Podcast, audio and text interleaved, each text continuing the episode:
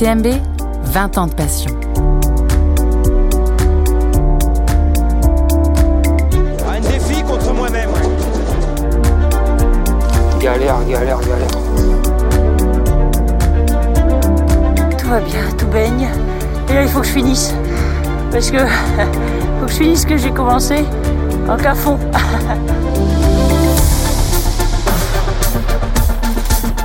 Dans les cailloux, ouais. Faut être fou pour faire ça. hein.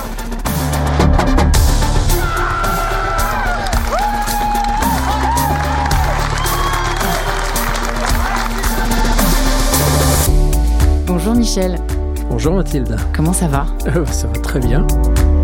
Bonjour Catherine. Bonjour Mathilde. Moi, ça va bien. Jusqu'ici, ça va, comme je dis à tout le monde.